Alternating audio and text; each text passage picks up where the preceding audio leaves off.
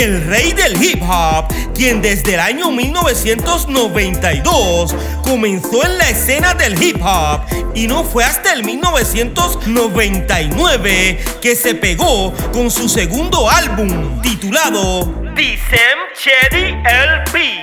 Este álbum ganó un Grammy como el mejor del rap. Como si fuera poco, en el año 2000 lanzó su tercera producción titulada The Marshall Mothers, la cual está catalogada como el disco más vendido de hip hop. Eminem nació el 17 de octubre de 1972 y además de ser rapero y actor, es el presidente del sello discográfico Chedi Records. Eminem ha vendido más de 100 millones de álbumes y es considerado como uno de los raperos estadounidenses con mayor ventas en la industria, lo que lo hizo merecedor de múltiples premios. Según los historiadores, Eminem pasará a la historia como uno de los principales exponentes del rap. Hoy continuamos con nuestro viaje por el mundo y regresamos a la isla del encanto, Puerto Rico. De Carolina, Puerto Rico, con nosotros, Richie in the house.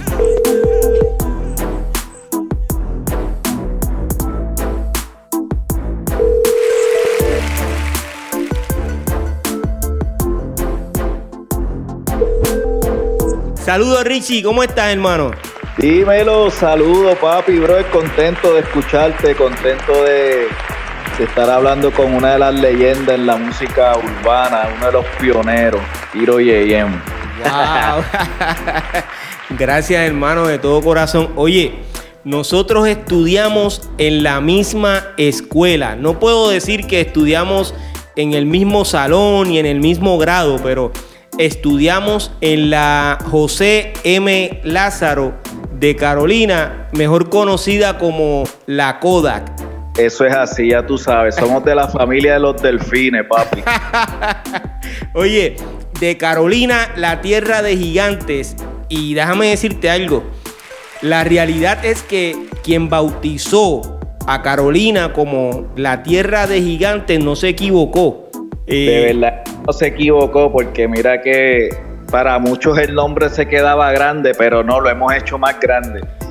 Eso es así, hermano. De Carolina han salido los mejores bailarines, grafiteros, DJs, raperos, reggaetoneros y salseros. Modestia aparte, me incluyo. Soy de la Marina.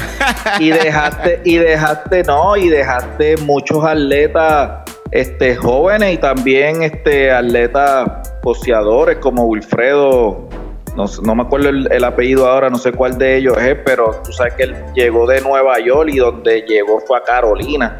Y aquí fue que ejerció su, su carrera como boxeador y su historia y todo eso. Y tenemos mucha, Carolina tenemos mucha historia, tú sabes, en cuanto a todo lo que tiene que ver con la música, con el arte, con la Mano, te diría con muchas cosas. Yo creo que, es un pueblo bien sobredotado en muchas, muchas, en muchas áreas del arte y de, la ciencia y de la música, tú sabes, esto está brutal. En la década de los años 80, en Carolina, Puerto Rico, se vivía lo que hoy se conoce como la cultura hip hop.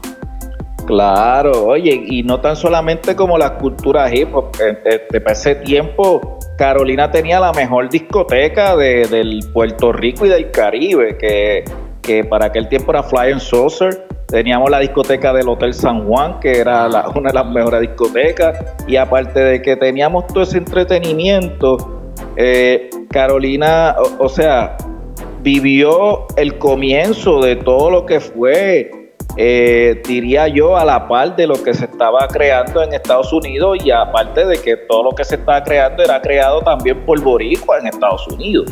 Si hablamos de música house, eh, ya habían boricuas tocando house en Estados Unidos, ¿entiendes? Si hablamos de, de, breakdancing, de cuando empezó, es más, vámonos más atrás, cuando se bailaba la música el huevo dance. Ya el huevo dance se bailaba en, Carolina, en Puerto Rico, como, como al nivel de los Estados Unidos, ¿entiendes? Cuando crearon esta discoteca, Puerto Rico tenía las mejores discotecas en el Caribe y, eh, la gente de Estados Unidos hablaba de lo que eran las discotecas acá.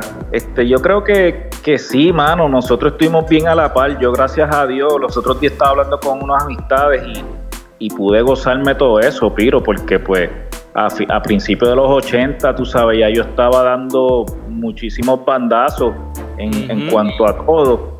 Y chamaquito al fin, tú sabes, yo pude ver muchas cosas y yo me acuerdo eh, mucho antes del disco de Sugar Gang, que todo el mundo habla que fue el disco, lo que sea. Pero aquí, por ejemplo, mi primer disco que yo pude escuchar y dije, wow, este tipo rapea cabrón, que está caro lo que está cantando, era el de Top of the ¿te acuerdas? sí, mano, me acuerdo de ese disco. O sea, cuando ese tipo salió, pero mucho antes de escuchar eso, ya yo estaba escuchando cuando gracias a Dios tuve la oportunidad de tener un, ahora es mi compadre, para que el tiempo era mi cuñado, él era DJ y, nosotros estábamos metidos en una compañía que se llama Record Pulse. A mi casa llegaban cajas de, de 12 pulgadas que eran para él y yo las abría y me ponía a escucharlo. Entonces, tú sabes, para aquel tiempo yo escuchaba música como Mexican Music, tú sabes, música este, de, música de Noel, de Sapphire, de Corina, de toda esa gente.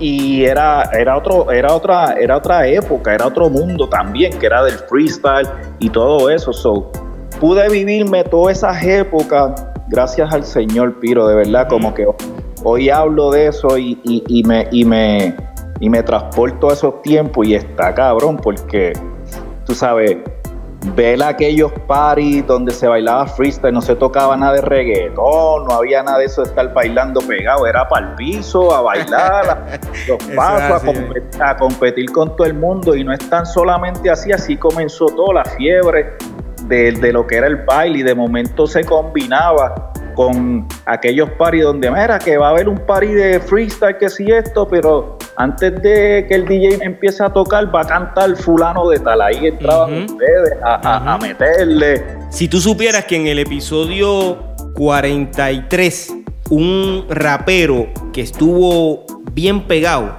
eh, allá en América del Sur, me dice que ya los bailarines de ahora no bailan como antes. Lo que hacen es estar dando vueltas en el piso continuamente y se han olvidado de bailar. Pero es que evolucionó, ¿entiendes? es un mm, baile que comenzó, es, el breakdance, gracias a Dios, ha evolucionado como la música, como el hip hop, como todo.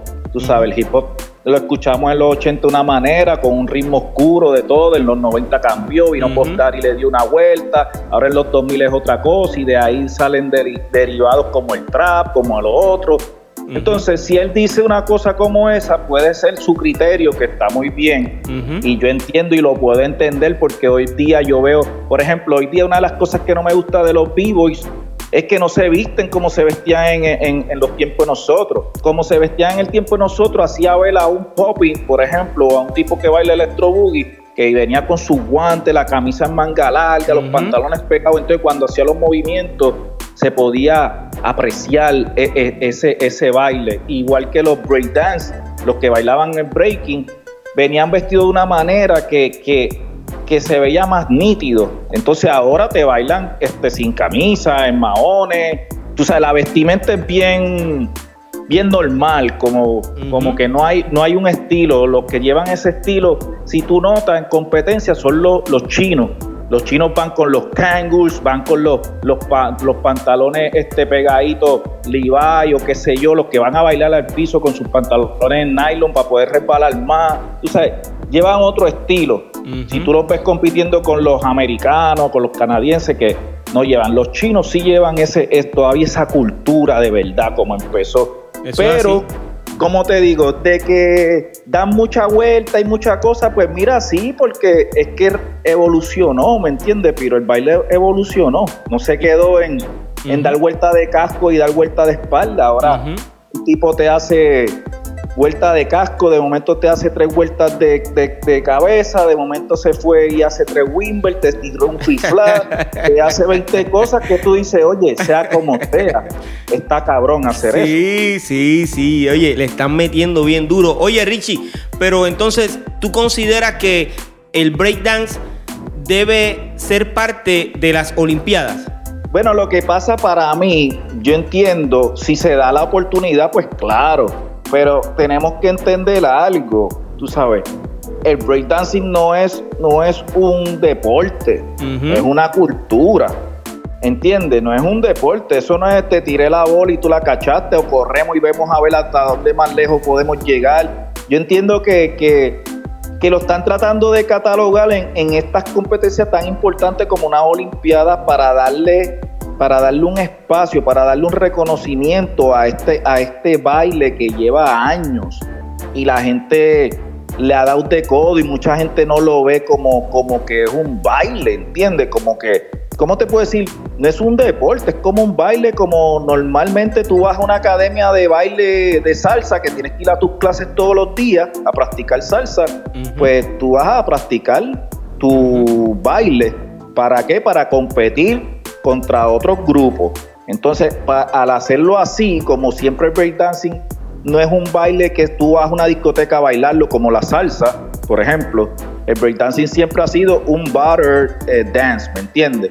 Pues lo quieren llevar a las Olimpiadas, pues está cool. Si se da, pues bien, bienvenido a, eh, los grupos que representen a su país y todo eso. Pero en realidad, pues estoy de acuerdo en verdad que se dé, de verdad, porque es una oportunidad para demostrar que ese baile existe y que es un butter brutal, ¿me entiendes?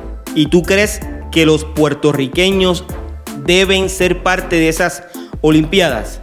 Bueno, no, no el puertorriqueño, cualquier ser humano de cualquier parte del mundo que dé la liga para llegar allá arriba y representar su país, que vaya y represente, ¿me entiendes? No estoy diciendo ni puertorriqueño, puede ser un dominicano, pueden ser, cada país va a tener su representación como lo son las Olimpiadas, entiendo yo, ¿entiendes? Ahora Puerto Rico quiere estar ahí, tiene que hacer las cosas bien como son las Olimpiadas, que hay que crear un, comité, tiene que ser bien parcial, participan eh, todos los pueblos de Puerto Rico para sacar uno de cada pueblo para entonces hacer ese, ese super team Puerto Rico para llevarlo hacia allá, ¿me entiendes?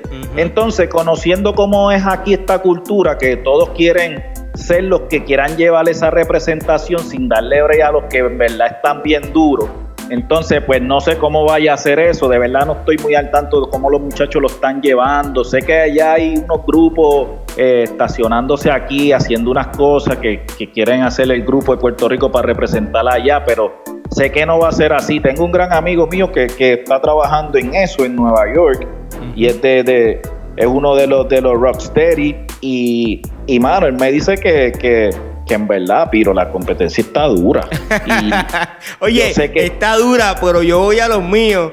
No, yo voy a los míos también, pero es lo que me quiere, es lo que me quiere decir es que, yo, tú sabes, tienen que, que, que de verdad no. Tienen que meter mano eh, Tienen que, no hay duda. Y yo sé que y yo sé que se puede hacer. Aquí hemos representado en muchas cosas Puerto Rico, ¿me entiendes? en el breakdancing no puede ser, no es una excepción, lo podemos hacer, ¿me entiendes? Pero pero sí, mano, de verdad que, que, es bueno que lo que lo que lo metan a, a los juegos, que lo que lo vean de esa manera, porque ya basta de, tanto discrimen que tuvimos en ese comienzo de, de, la música y de todo eso, cuando hoy día es lo más que está. Mira, pero si para los tiempos nosotros nos hubieran dado una elección de poder estudiar ingeniería, este, si pudiera, si no hubieran dado una elección de estudiar arte, pero un arte diferente al que nos daban en aquel tiempo, ¿entiendes? Porque, por ejemplo, tú estudiaste en el mismo lugar que yo. Yo estudié en el mismo salón de uno de los grafiteros que estuve con, en 10, 11 y 12 con él. Y después de eso seguimos siendo hermanos y viene a mi casa, come y se llama Esquí, él es el Pagán. Mejor conocido como The Amazing Ski. Sí. Ski, bro, yo conozco esquí de hace años, bro, y nadie entendía el, arte de ese Ni los maestros de la escuela superior entendían lo que él estaba haciendo. Wow. Yo sé que él es uno de los duros y quiero que sepas que he entrevistado a grafiteros y raperos de diferentes partes del mundo y lo mencionan a él. Oye, y tenemos a Ski, tenemos a Soul, tenemos a Rec, tenemos a, a, a, Centú, que está en Nueva York, que ese es otro que está dando cátedra, ¿entiendes? Pero, pero, mano, si hubiéramos tenido esas elecciones donde esta gente de, la, de esta vieja generación no entendían la nueva generación, hoy no, hoy día toda esta tecnología, nosotros que somos padres hoy día entendemos a nuestros hijos y con todo eso a veces es difícil porque lo que ellos ven y todo, tú dices, wow, Imagínate cómo, cómo es la evolución de la vida, porque no todo se queda igual.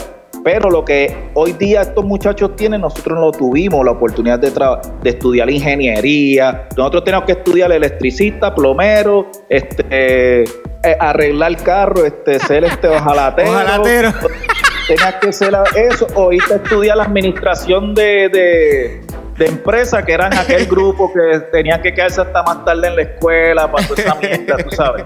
No teníamos tantas opciones, entonces hoy verla que se han convertido no tan solamente en opciones, sino tan solamente como un negocio como tú lo quieres llevar. O sea, hoy día un esquí te pinta un cuadro y se vende en 500, tú sabes, su última exposición se ganó más de 30 mil dólares. Wow. ¿Entiendes? Pinta con su arte, ¿me entiendes? So, imagínate lo nítido que es. Y, y ahora mismo el breakdance, que estábamos hablando de eso, muchachos que puedan representar, puedan, por ejemplo, tenemos a Alex de Time Machine, que, bro, tiene una escuela. ¿Entiendes? Eso está cabrón, donde tú puedes llevar a tu hijo y tu hijo puede aprender a hacer los cuatro elementos, ser DJ o pintar, eh, ser grafitero, conocer la, conocer la raíz. Eso está nítido. Entonces, los niños tienen como que más oportunidad de no, de no perderse en la porquería de droga o la, la mierda, sino que destacarse en cosas que están súper nítidas y se las estamos dando ahora en bandeja de plata cuando no lo había antes, ¿me entiendes? Vamos a hablar un poquito más sobre tu trayectoria dentro de la industria discográfica. Cuando tú entras a la escena del hip hop, ¿cómo fue? Mano, yo entro a la escena del hip hop o sea, yo estoy en la escena de hip hop, yo creo, desde bien pequeño. ¿Qué año más o menos? Bueno, si te estoy hablando más o menos ya en el 85, yo andaba con mi primo que bailaba para, para los New York City Breakers, podía este, tener toda esa música en cassette de toda esa gente, yo escuchándola sin saber inglés, ya me estaba inclinando, pero yo gracias a Dios, mira, Espiro, yo comienzo en, salgo de la elemental, voy a la, intermedia, conozco muchas amistades mías, eran rockeros, yo me pasaba con ellos porque no me gustaba el rock, pero me gustaba ver las carátulas de los discos. Eh, en ese momento me llamaba mucho la atención de los montajes, en aquel momento que hacían estos, estos rockeros en sus conciertos, el montaje de luces, el espectáculo que hacían, como Judas Priest, que si este, Metallica, muchos grupos de esos eh, que, eran metálicos y yo me desenvolvía mucho con ellos y ellos se llevaban bien brutal conmigo y me decían, yo no, no sé por qué tú, tú no eres rockero y, te pasas con nosotros. Y yo, no, pues no, cabrón, un ser humano no importa lo que sea, somos iguales. Cuando me inclino mucho más ya es cuando empieza aquí en Puerto Rico bien fuerte la, la, la fiebre del baile y empieza la fiebre. Tú sabes que Carolina era un pueblo donde había un cojón de grupos, ¿entiendes? Yo pertenecía a un grupo que se llamaba Dress to Kill, DTK, y DTK lo que se representaba era como vestimenta y bailábamos también. Pero existía UGA, AFC, los LEA, este, TWA, vamos, y un cojón de grupos. O sea, todo el mundo tenía su grupo y así se reunían. Entonces ahí fue cuando empecé como que, wow, esto me gusta, esto me gusta. Y, empecé a, empecé a conocer muchos DJ porque gracias a mi, a mi compadre, él era DJ desde chamaquito y yo tuve la oportunidad de conocer a Paniagua, a DJ Enoch, a Enoch Aponte, tú sabes, todos estos tipos, era uno de San José que tocaba en San José, el otro tocaba en San Juan, en tres talleres, sabes, yo estaba en cuanto barrio todos los fines de semana en cuanto y quinceañero de no. Eso fue desde el año 1985. Ponle ya, exacto, entrando en el 85 ya estaba yo por ahí. Pero entonces, aclárame algo. El grupo DTK, ¿tú formaste parte de ese grupo o tú fundaste ese grupo? Mira, pues tú sabes que este, esa pregunta de verdad, Tiro, yo ni me acuerdo, pero yo sé que, que éramos el grupo, yo, tú sabes, yo creo que yo lo formé, yo ni me acuerdo, yo sé que estaba Juani de, Jardines, estaba eh, Trek, que era un grafitero también, pertenecía a nosotros, estaba Quiquito, estaba el difunto Iván, estaba este Arnaldo, estaba, no me acuerdo otro de los muchos que murió, el nombre en ese momento estaba Gulembo, que en paz descanse también, han muerto casi todos. En un momento dado entró Cito también, Sisto tuvo que ver mucho porque Sisto era un tipo, uno de los mejores de los electro Ugi aquí en Puerto Rico y en Nueva York. Sí, Entonces Sisto vestía bien cabrón y Sisto nos daba cátedras de cómo nosotros podernos vestir y, nos enseñó mucho de verdad. Y siempre estábamos bien agradecidos de él porque no, no, no, nos ponía bien adelante en cuanto era la ropa, que para aquel tiempo, ¿sabes lo difícil que era conseguirla? Entonces no, nos enseñaba los trucos de cómo conseguirla y en dónde conseguirla. Después entró Fausto también, que era de allá de la Marina, ¿sabes? Y tú sabes que yo siendo de Carolina, uno de los grupos que más yo escuchaba a la gente mencionar era ese grupo, los TTK. Acuérdate, Piro, que yo, por, por no sé, parece que nació en mí. Yo yo desde pequeño como que siempre supe trabajar los trademarks de las marcas. Como que yo sabía cómo iba a pegar ese nombre, ¿entiendes? Y me movía hacia eso, como que tal vez no iba a ser el más duro, pero tal vez iba a ser el más recordado o el más que se le quedara a la gente en la mente, tratar de hacer cosas diferentes, lograr de hacer muchas cosas aparte de lo más importante era ser humilde y, ser chévere con todo el mundo, ¿me entiendes? Porque no estábamos en otro flow tampoco de, Pues éramos chamacos y éramos jóvenes también, que tú sabes cuando en esos tiempos uno se le perdía la cabeza a uno, pero yo trataba de mantenerla ahí, aunque a veces se me iba y gracias a Dios, Dios siempre me ponía ahí como que la mano, era, te estás yendo, ¿me entiendes? ¿Y ese grupo se presentó alguna vez en televisión? Mira, no, no, no, en televisión no, pero sí nos llegamos a presentar en muchas tarimas en conciertos de los Rap Attack. Nosotros, por ejemplo, pudimos, nosotros abrimos el concierto de la primera vez que vino LQJ cuando la canción de Annie Love era la número uno en el mundo. Nosotros tuvimos la oportunidad de abrirle el concierto a LQJ, de bailar en tarima para él. Tú sabes, tanto así que, que que él nos mandó como siete codes a cada uno, unos jackets bien cabrones que decían Troop, LQJ, wow.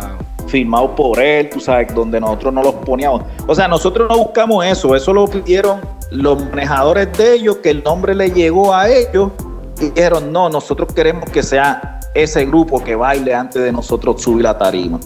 Y tuvimos esa oportunidad de treparnos. Y aparte de eso, tuvimos en otros conciertos el de Bismarck y cuando vino a Puerto Rico en el Pavilion tuvimos oportunidad de viajar a Santo Domingo y a otros países. Ahí también tuvimos oportunidad de, conocer a Rubén DJ y entrar y, bailar con Rubén, ser parte del club de Rubén. De Bruli nos buscó en un momento dado también.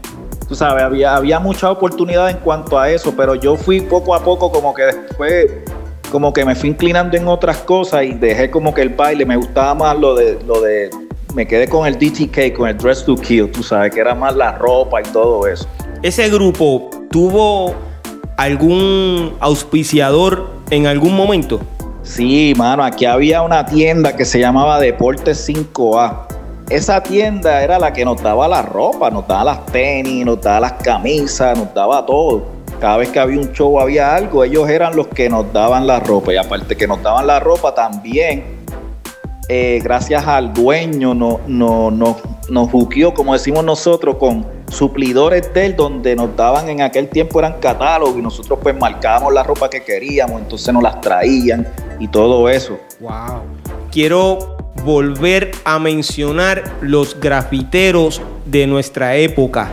Yo por lo menos te puedo hablar de los que con, con los que yo me crié, con los que me hicieron hasta mi propia firma donde yo me iba con ellos a, no a pintar, simplemente a ver porque me encantaba, jangueaba con ellos. Uno es Ski, de Amazon Ski, otro era eh, Rec, Trek, Centu, Cent, que murió, que en paz descanse, y el otro era Souls también, ¿entiendes? Fantasy era otro también, que era Pena, que Pena era uno de los que bailaba y uno de los, que de los más grandes en Nueva York, que fue de, los de los recuerdos de los últimos que se quedaron en Nueva York, porque después un poco más adultos estábamos todo el mundo metido en Nueva York, bailando, en la moda, en la música, todo. Y pena cuando llegaba a la discoteca, todo el mundo decía, uff, ahí llegó el, el, el champion, ¿entiendes? No había tipo, no había moreno que le ganara bailando ese maestro, ¿Cómo surge la idea de crear una revista como lo fue la revista In the House Magazine? Que entiendo que la creaste para resaltar la imagen de los artistas que estaban representando lo que hoy se conoce como la música urbana. Sea la madre la palabra urbana. Pero mira, no, para, para, para, para. No te gusta, dime por qué no te gusta la palabra urbana. Porque eso se lo inventaron los malditos gringos estos que no entendían nuestra música, que no nos querían, era el racismo que había en cuanto a nosotros como latinos, como puertorriqueños, como todos. Tú sabes, ¿por qué, ¿por qué carajo llegaba un jamaiquino, lo que sea, hacía un disco en Nueva York y cuando tú ibas a las tiendas buscabas dancehall, reggae y conseguías dancehall, reggae y quería reggae, pues conseguía reggae. Eh, iba a la sesión de hip hop, conseguía hip hop. Iba a la sesión de RB, conseguía RB. Iba a la sesión de soul, conseguía soul. Pues nosotros éramos lo mismo, pero latino, español. Pues tenían que ponernos el reggaetón en el área de reggae, dancehall. Como cuando sale cultura profética, el disco lo ponen en reggae latino. ¿Entiendes? No lo ponen en música urbana. Cuando hacemos hip hop, pues donde dice hip hop, hip hop latino, ¿entiendes? Ahora, una fusión es urbano, yo le llamo a Dari Yankee con, con Luis Fonsi despacito, ¿entiendes? Yo le llamo una fusión lo que hizo Nicky Jam con Enrique Iglesias. Yo le llamo una fusión lo que han hecho esa, esa, esas fusiones así con artistas de otro tipo de música. Pero si lo hace un Fat Joe, por ejemplo, con un Yankee, pues todavía eso queda en el, en el hip hop, en el rap de nosotros, no es música urbana, ¿entiendes? en aquel tiempo, como ellos no nos querían en ningún lado y no creían en nuestra música, pues engavetaron todo en una sola palabra. Ah, música urbana, el merengue es urbano, el otro es urbano, todos son urbanos. No, papi, tenemos todos sonidos diferentes. Entendí, hermano, y yo sé que los que están escuchando este episodio están contigo. Igual que ahora reggaetón lo escriben con el acento en la OFAN, la, la Real Academia y bla, puñeta, qué chévere. Pero en realidad se, escribe reggaetón, el reggae con ton. Porque así fue que lo bautizamos. Nelson dijo, esto es un maratón de música, porque antes los CD eran, empezaban y no paraban, era un non-stop. Ok, eh, ya que mencionaste a nuestro colega DJ Nelson y la palabra reggaetón, ¿de dónde tú crees que sale la palabra reggaetón? Los discos que se hacían antes eran non-stop, empezaban y no paraban, ¿verdad? Era un maratón musical. Era reggae, como lo traían de Panamá, de todas estas influencias que nosotros teníamos. Y hasta que en un momento dado nuestro amigo dice, pero espérate, que esto es como un maratón de música, no para. Cuando tú sabes que los maratones empiezan y es un maratón que es largo y eso es largo y no para. Pues digo, mano, esto es reggaetón, de maratón, reggaetón. DJ Dynamite, en el episodio número 12 de Piro a lo Natural, él dice que la palabra viene de el rapero KID. No, es que hay mucha confusión porque tú sabes lo que pasa. Eh, eh, todo el mundo quiere buscar protagonismo de que, quién fue quien lo dijo, pero en realidad, Quien lo mencionó en una canción primero fue Yankee, pero ya Nelson lo había hablado y lo había dicho, en donde todo el mundo estaba grabando, ¿entiendes? Entonces en ese momento todo el mundo quería soltarlo primero. En realidad, mira, a mí en estos momentos, buscar esa fuente que quién fue el primero, mano, para mí sería un honor que fueran todos, porque lo lograron. El que fue se ranqueó. Eso es así. ¿Entiendes? Yo, por ejemplo, te puedo decir que sé de la historia de Nelson porque la viví, estuve allí. ¿Entiendes? Pero tal vez que Heidi lo estuvo pensando, es como las ideas. Tú puedes tener una idea y yo aquí la a lo mejor la estoy pensando igual que tú.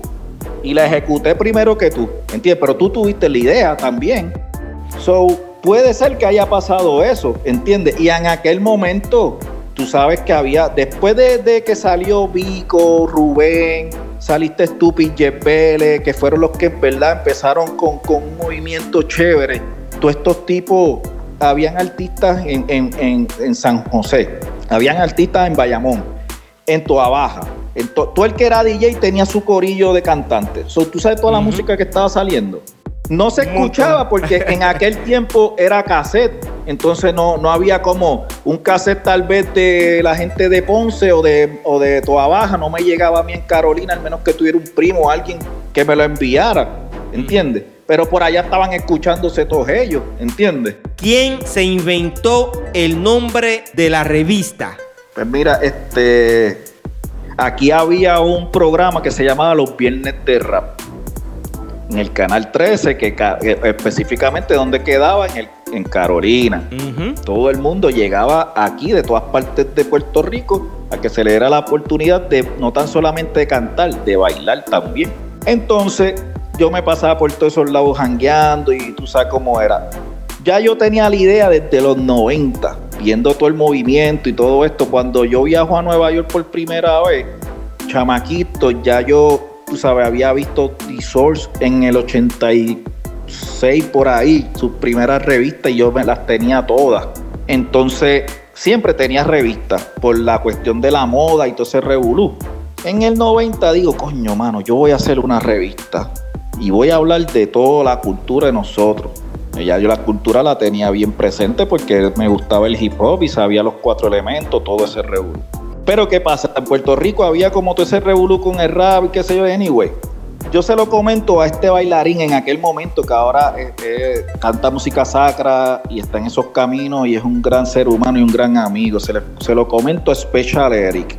Y le digo, Special, mano, quiero hacer una revista, bro, y qué sé yo, mano, tengo. Y él, ah, diablo, eso está cabrón, Richie, que si esto, bla, bla, bla, pa, pa, pa, hablamos. ¿Qué pasa? Que Specialeri este, al otro día me llama y me dice, Acho, cabrón, tengo el nombre para tu revista.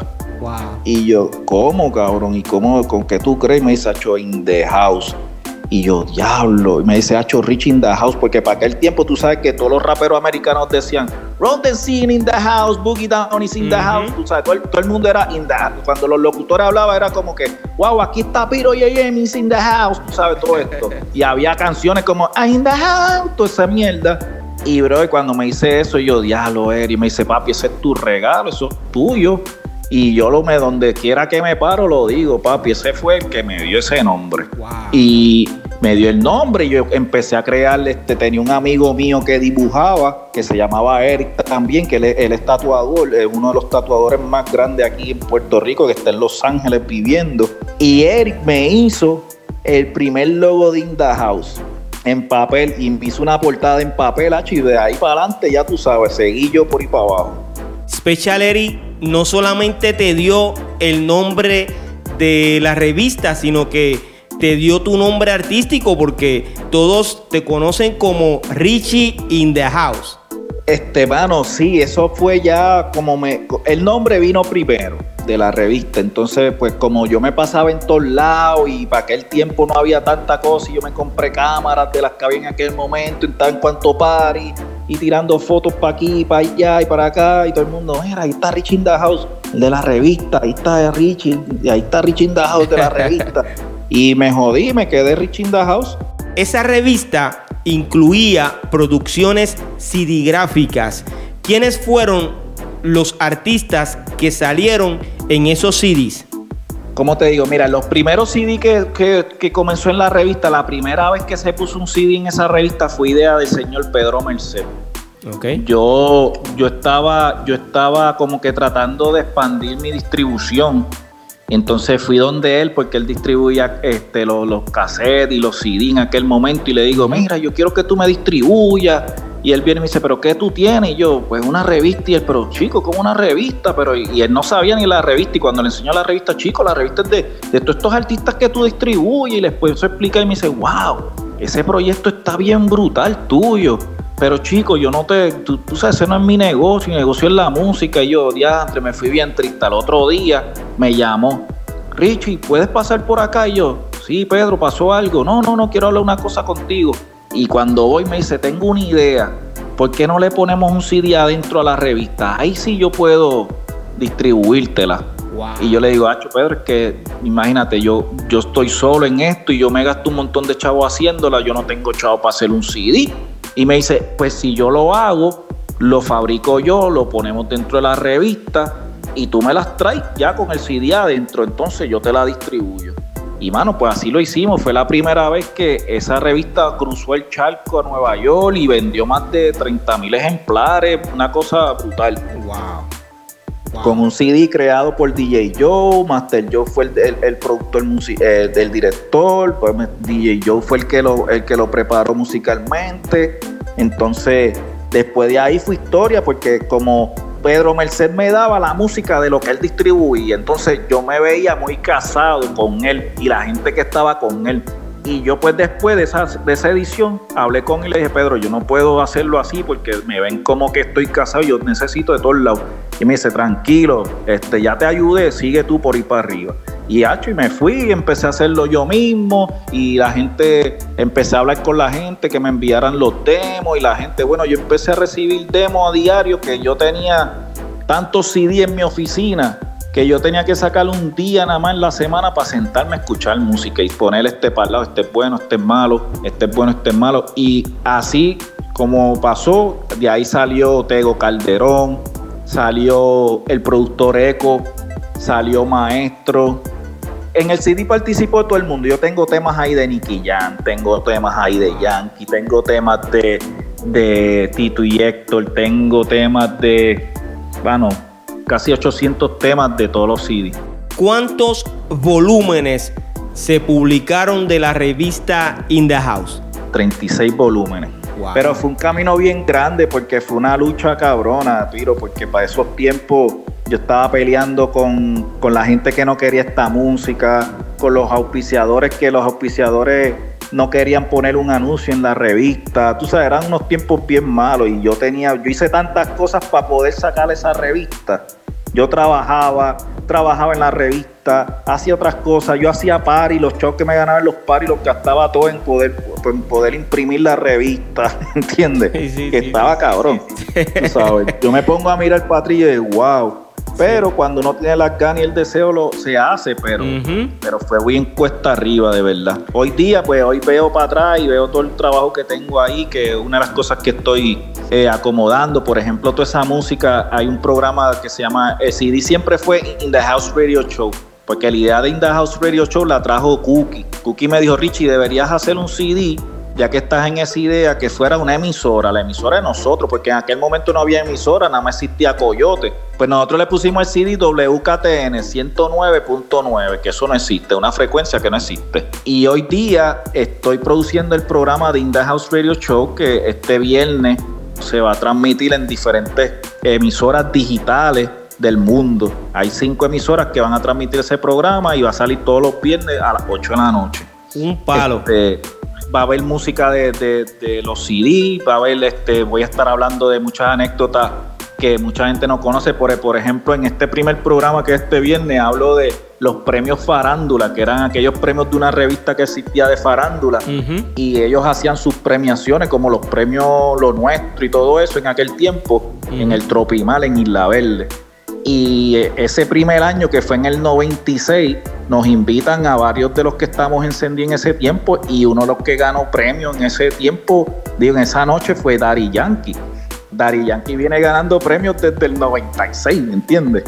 Esas anécdotas así que están escritas, que están llevadas en la revista, pues yo hablo un poquito de eso, más les pongo música del CD y, sucesivamente. Pues, mano, los CD, del CD han salido muchos artistas, te puedo hablar de muchos más, pero, pero era, era, era el vehículo donde muchos tenían la oportunidad que los escucharan. No había, no había Facebook, no había nada de esas cosas que hay hoy día, ya tú sabes. Richie, eh, y de esas treinta y tantas publicaciones, ¿cuál fue la más que le gustó al público? Yo te diría que todas, porque todas tuvieron su, su comienzo. Por ejemplo, no te puedo decir, por ejemplo, la de Yankee, que fue la primera, no tuvo la misma reacción de la segunda de Playero. Y la de Playero no tuvo la, misma reacción de la tercera, que fue la de Pond Breaker, que fue la que cruzó el charco. Y cuando salgo con la próxima, que fue Horniman y Pantimán, arrasó. De momento salgo con la de Nico Canadá en portada. Ya cuando salgo con la de Nico, era una revista de 96 páginas a color completa. Y sale con un CD en ese momento donde ya yo venía con la edición de, de, de Breaker y Pantimán Horniman de unos CDs de reggaetón y en ese CD de Nico Canadá lo que saliera música house creada por todos los DJs de aquí de Puerto Rico, todos los productores playeros, DJ Adam, Cookie, Chiclin, este, DJ Metro, DJ Caoba, DJ Candy Boy, Rafi Nieve. Bueno, todos los que estaban en ese momento hicieron un track que no era reggaetón, no era nada, era un track de house. Eso es un CD histórico que, para que los, que escuchan todo eso hoy día lo escuchan y dicen, wow, que tuve la, oportunidad de, remasterizarlo hace poco y suena en la madre que yo digo, wow, esto está cabrón. Y la gente que lo escucha dice, diablo, eso está bien cabrón y eso salió hace años. Y la gente, wow. ¿Cuándo pasas a ser parte del equipo de trabajo de Budas Family? Yo siempre, como estaba en la revista, yo viajaba mucho a Ponce, a los paris de Ponce y todo eso, y allá conozco a Tempo y todo eso. Tempo llega a mi oficina con la ilusión y, me dice, mira, yo quiero que tú me, me, me manejes, qué sé yo, que me ayude. Y yo le digo, pues está bien, cuando lo estoy ayudando, a la semana él me llega con Buda a la oficina y me dice, mira, él es mi, el que quiere invertir en mí, que si esto. Entonces cuando me pongo a hablar con Buda, Buda no sabía bien del negocio. Entonces yo le empecé a explicar y empecé y entonces hicimos una linda amistad y una super química y papi, lo demás fue historia, ya tú sabes. Nosotros fuimos los primeros en aquel tiempo que hicimos lo que se le llama el Digipack, que son los CD en cartón, porque el CD se hacía en clear y ese CD yo con los conocimientos que tenía de, disquera y todo eso, en verdad tú sabes que para ese tiempo nos pirateaban bien cabrón. Entonces yo todo momento buscaba la manera de que no me piratearan. Entonces le pude dar mi idea a Buda, misionaria, y él me, me creyó, me creyó en mí. Y cuando lo hizo, los resultados fueron tantos que me agradeció hasta el último día en vida, ¿me entiendes? Porque yo logré hacer que, que los disqueros nos compraran COD, los CD, y logré hacer que no pudieran piratearnos un producto tan elaborado porque estaban jodidos. Ellos pues, pues, decían, pues mejor prefiero comprárselo, venderlo y ganarme los chavos que ese producto está caliente porque no, primero no se lo puedo piratear. Si lo pirateo, salgo en Machado y me tardo más porque la idea de esos disqueros era que un CD clear, tú sabes que eso lo pirateaba cualquiera. Entonces ellos son los dueños de las tiendas pues ellos vendían sus CDs primero y los de nosotros para cuando les diera la gana, ¿me entiendes? Y cuando venían los cuadres, no se vendió tanto. Y tu puñeta. Pero habían abierto 39, 43 tiendas alrededor de Puerto Rico. Nosotros fuimos el banco de mucho, de mucha de esa gente. Oye, si supiera que quisiera hablar, pero no puedo. No, yo viste la primera vez que hablo de esto, pero el, el que escuche esto sabe, seguro que disqueros, sí. nosotros... Y todos esos disqueros que hoy día viven en Miami, en apartamentos cabrones y todo, están repletos de chavos, pero está bien porque nosotros no sabíamos, punto. Ellos sabían y, y, y pues, pero pero nosotros seguimos y los que aprendimos y los que éramos como yo, buscábamos la forma y no podían, ¿entiendes? Entonces ahí pues, pues Buda, la amistad como que creció más porque, tú sabes, vender 50 mil copias COD no, a 8 pesos, ya tú sabes. Sí, buenísimo, buenísimo. Años después me entero de que eres director en la revista Vea. Sí, pues mira, la revista Bea, sabes que era una revista bien reconocida aquí en Puerto Rico. Era una revista de chisme y de todo el revolú y de momento dejó de, publicarse. Y el dueño, eh, el señor Jerry Angulo, eh, me contacta a través de Víctor Roque, que es ahora uno de los vicepresidentes de SBS, gran amigo y me traen como que, mira, queremos relanzar esta revista y necesitamos a alguien como tú. Y yo les digo, mira, pero yo lo que sé es de rap, de reggae, de graffiti. Y dice, no, no importa, tú sabemos que tú vas a poder lograr lo que, lo que buscamos. Y yo, diablo, tú sabes, era bien diferente una revista de farándula a una de, lo que yo hacía. Entonces me tomé el reto con eso, llamé a mi equipo de trabajo, unas nenas amigas mías, Brenda Rivera, que ahora sale en, Univisión, este, llamé a, Irene, que es una artista gráfica mía, a Jisoo, que era un gran amigo, eh, Jisoo es el, ahora el fotógrafo que ha tirado todas las fotos de Bad Bunny y todo eso, lo saqué yo de Condon Shop que trabajaba ahí, vente, vamos a trabajar, que tú eres, yo creo en lo que tú haces, me lo traje, y formé un equipito y le metimos a la revista. Tuvimos cinco años, cuatro años, cinco años trabajándola y nada, después dejó de circular, él decidió pues cerrarla porque fue otros 20 pesos de, negocios, de corporaciones y mierda. Luego de ahí pasé a, dirigir una, un departamento de publicadoras que abrió Ramayo, la compañía Ramayo aquí. Entonces ahí creé una revista que se llamaba Urban Move. Urban Move era In the House Magazine, pero con otro nombre. Ahí tuvimos en portada, nada más pudimos sacar dos ejemplares. Sacamos a, a, Yankee en portada y a Joel y Randy en la segunda portada. Y después de eso desapareció esa compañía también. Las dos cerraron un 31 de diciembre que me tocaba a mí darle la noticia a todo el crew de trabajo, dándole todas este, las cancelaciones de vacaciones y todo el mundo y diciéndole, mira, aquí está todo. Lamento decirle que hoy es el último día de todos aquí. ¿Qué?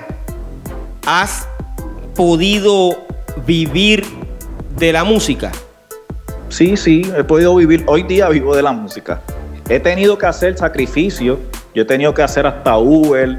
En un momento dado me aborrecí tanto de la música y me aborrecí de tantas cosas que son tan negativas en este género que me frustré tanto que me fui para afuera. Estuve tres años en Texas viviendo y después de esos tres años decidí de nuevo volver y, montar todo lo mío de nuevo y comenzar, ¿me entiendes? Y luego de tu aportación al rap y al reggaetón, ahora sales con un nuevo concepto de gorras, teachers, sudaderas, entre otras cosas. ¿Cómo surge ese nuevo proyecto de Carolina, la cuna del reggaetón? Pues mira, este, yo represento, o sea, yo soy fábrica de gorra, o sea, yo represento una fábrica donde yo vendo ese servicio a cualquier cliente que cuando comencé nadie quería comprarme una cabrona gorra. O sea, yo decía, mira, yo hago gorra, papi, te puedo hacer la gorra tuya para el equipo de pelota, gorras costume, bien cabrón, y me miraban, ah, este tipo está loco. No entendía. Y un día estoy así sentado y mi mejor amigo me dice, chico, pero invéntate una gorra, cabrón yo he tenido bendiciones porque la gente más acercada a mí son la gente que me han puesto las cosas en la mano y, ese es Dios, ¿entiendes? este, este amigo mío que hoy día es uno de los que está a mano a mano conmigo en muchas cosas, yo me voy y al otro día me dice, cabrón, esto es lo que tienes que hacer. Y yo, ¿qué? Toma, Carolina, la cuna de reggaetón. Mira, a ver, búscale la vuelta tú, que si esto. Y yo, ¿qué vuelta, cabrón? Eso está cabrón. Y él me dice, pues dale, búscalo. Entonces ahí me senté con los diseñadores gráficos míos, me hicieron el logo, hicieron todo, mandé a hacer la gorra y lo demás es historia hasta el sol de hoy. Fíjate, eh, Richie, tú dices que siempre has tenido la bendición y yo creo que sí. Eh, y es que lo que pasa es que tú siempre eh, te has mostrado amigo de las personas. Eh, yo, eh, y eso yo lo admiro de corazón. Gracias. Ese cariño, ese dinamismo que tú le muestras a la gente, eso siempre es respetado. En esta vida es una vida que es corta y todo el mundo la tiene que gozar. Entonces hoy día vemos como, como unos encojones como ahora que tú me estás entrevistando para tu podcast. O sea, yo no me. Yo, yo me alegro que tú me estés entrevistando, pero hay otra gente que, que se muerden porque tú estás haciendo podcast, porque ellos hacen podcast también. Entonces, no, la vida no puede ser así. Aquí hay espacio para todo el mundo. Para todo el mundo, mano. Eso es así. Entonces, si, si yo quiero verte bien, te tengo que apoyar. y no importa de, no importa cómo yo esté, y eso es mucho de lo que pasa aquí, la gente, si tú no estás bien, no te quieren apoyar. Eso es así. ¿Entienden? La historia del rap en Puerto Rico ha sido tergiversada por dos o tres exponentes del rap y por algunos historiadores. ¿Cuál es tu opinión sobre el comportamiento de estos colegas de la industria? Mira, yo creo que el comportamiento de muchos eh, ha sido más en favor de lo que pueden lograr a través de sus redes sociales en cuanto a views, en cuanto a polémica y todo eso. Son fanáticos pero no conocedores. Entonces pues buscan ciertas cosas como buscar la polémica y todo eso y enterarse de la historia o enterarse de, la historia del rap a través de los comentarios y de tanta gente escribiendo y diciendo cosas. En realidad, a mí me dicen, Richie, tú eres el que tienes que hacer la historia. Yo digo, yo no tengo que hacer, yo cuando haga, haga la historia, hago la historia mía de lo que yo viví, pero yo no puedo hacer la historia de rap y decir esto fue así, este fue el primero, este fue, ¿entiendes, Piro? Porque tú viviste un tiempo, el momento, tú tienes tu historia y no es la misma que la mía. Nos conocemos, hanqueamos juntos, estuvimos juntos en 20 mil sitios, pero jamás y nunca es la misma, ¿entiendes? So, nadie puede hablar de la historia por, por número y récord, ah, este fue y este el otro, que si esto, lo otro. No, ¿entiendes? Siempre va a haber alguien, nadie se inventó de esto, nadie. A lo mejor dice, no, el que, el que primero que cantó rap fue en el 1960, el tipo tal. Sí, pero ese tipo tal, tal vez se lo inventó, pero tal vez lo escuchó de un tipo en un radio AM y FM de allá, de, de, de la guerra, mientras los aviones pasaban, escuchaba música y salió un negrito cantando y lo sacó de ahí. Sobre todo un negrito. Sí, o, sobre todo un negrito o un blanquito o el que sea, ¿me entiendes? Ajá, ajá. Pero eso, eso está ahí como en la vida, tú sabes. Todo lo que está pasando ahora ya está escrito, estuvo escrito. Decir quién fue el primero, tú le hablas a un tipo de la edad un poco más, de la edad de nosotros, te va a hablar de, de del que ellos, de que ellos escucharon hablamos con nuestros abuelos y nos va a decir, no, pero es que yo escuché a Chori Castro. Lo que ustedes hacen, Chori lo hizo primero y escuchas a otro tío tuyo, papi, eso fue Glenn Morroy. Y escuchas a uno de allá afuera y te dice, no, eso fue el primo de Bismarcky. No, eso fue un primo tuyo en el Bronx, de los primeros que empezaron en el rap. Para mí yo no le busco tanto la historia, yo le busco lo de gozar, ¿entiendes? Yo le busco que gracias a todos esos que hicieron posible hoy día la música es la música, ¿me entiendes, Piro? Porque todos tuvieron una lucha y lucharon en aquel momento por lo que les gustó. Y lamentablemente, tal vez no están gozando de lo que les gustó económicamente hoy, pero fueron fundadores, fueron los que pusieron el puente, construyeron un poquito de cemento, ahí lo pusieron, ¿me entiendes? Como lo hiciste tú, como lo hizo Rubén, como lo hizo Vico. Lo más importante aquí no es la historia, es el respeto sobre todo el respeto. Eso es bien, bien importante. A mí no me importa quién se lo haya inventado, es que cuando yo veo un bico, tú sabes, si tengo que levantar las manos, la veo a Rubén también, te veo a ti también, a Pique Pérez también, a MC Base también, a los que yo vi en todo esto cuando, cuando crecía, ¿me entiendes? A los nuevos exponentes del rap, ¿qué consejo le darías? A los nuevos exponentes del rap, yo les, yo les digo que en verdad, por ejemplo, que lean mucho, que se instruyan de muchas cosas. O sea, que, que, al, leer las palabras le van a salir más, chévere, van a tener más rima. Eso estamos hablando hoy aquí. Por ejemplo, estamos hablando del chamaco este como Eladio Carrión, que salió con su disco este de Monarca y nos pusimos a escuchar el disco y en verdad el tipo tiene una rima que no todo el mundo tiene. Entonces eso lo hace, lo hace diferente. Entonces le hace, le hace que le guste a la gente. ¿Por qué? Porque el tipo sabe de juegos de electrónico, sabe de, juegos de fútbol. Entonces, cada rima que él hace, aunque tú no la entiendas, el que, tiene para el que juega PlayStation, tiene para el que, para el que juega fútbol, tiene para el que juega baloncesto, tiene para el que lee libros de, de, de cuentos, tú sabes el tipo te puede narrar de tantas cosas que tú dices, wow.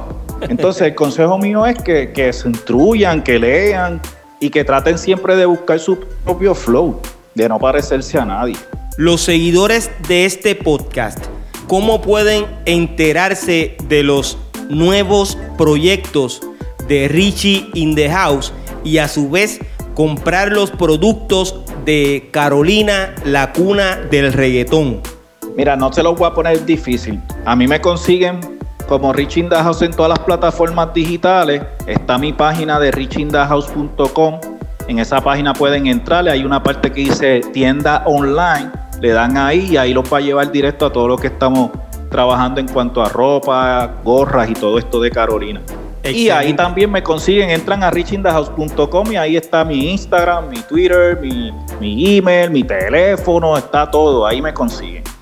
Desde el principio de esta aventura de documentar el comienzo de la cultura hip hop a nivel mundial, siempre fuiste uno de los primeros en mi lista, porque siempre he admirado tu trabajo y según como te lo expreso a ti hoy, en este episodio. De la misma forma, he resaltado tu aportación a esta cultura en mi página web en los pasados años.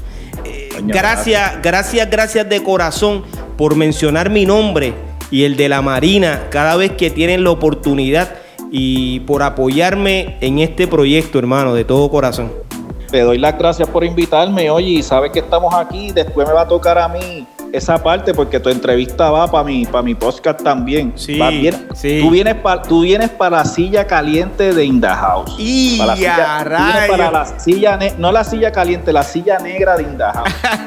Así que te, voy a dar la fecha pronto y vas a sacar ese ratito y nos vamos a ver y vamos a, a pasarla súper chévere y va a ser otra otra otro episodio de la parte de Rich in the House para el público tuyo, para el público mío, hablarle de otros toques de aquel momento. Y no tan solamente de aquel momento, porque yo no, no, hoy día no me estoy enfocando mucho eh, cuando hablo con pilares como tú en hablar de aquellos tiempos, sino de lo que está pasando ahora. Te doy mi palabra, vamos a hacer eso, ¿ok? Dale, papito, se te quiere un montón y mucho éxito y gracias a esa gente que está en sintonía de tu podcast, papá.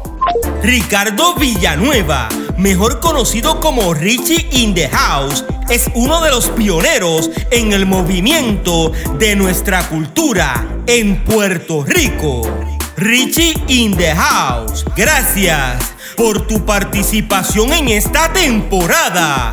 La historia del rap Visita pirojm.com y únete a nuestras redes sociales. Yo soy Piro JM y esto es otro episodio más de Piro a lo natural.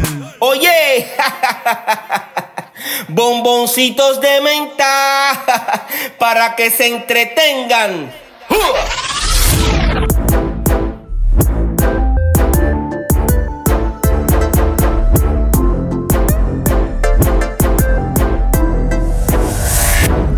Soy como soy. Y entiendo cada palabra suya. Y me doy cuenta de su necedad. Cada vez que murmura. Soy como soy. Y lo digo sin complejo. Que por mis ganas reflejo. Que me he puesto un poco viejo pero soy rapero.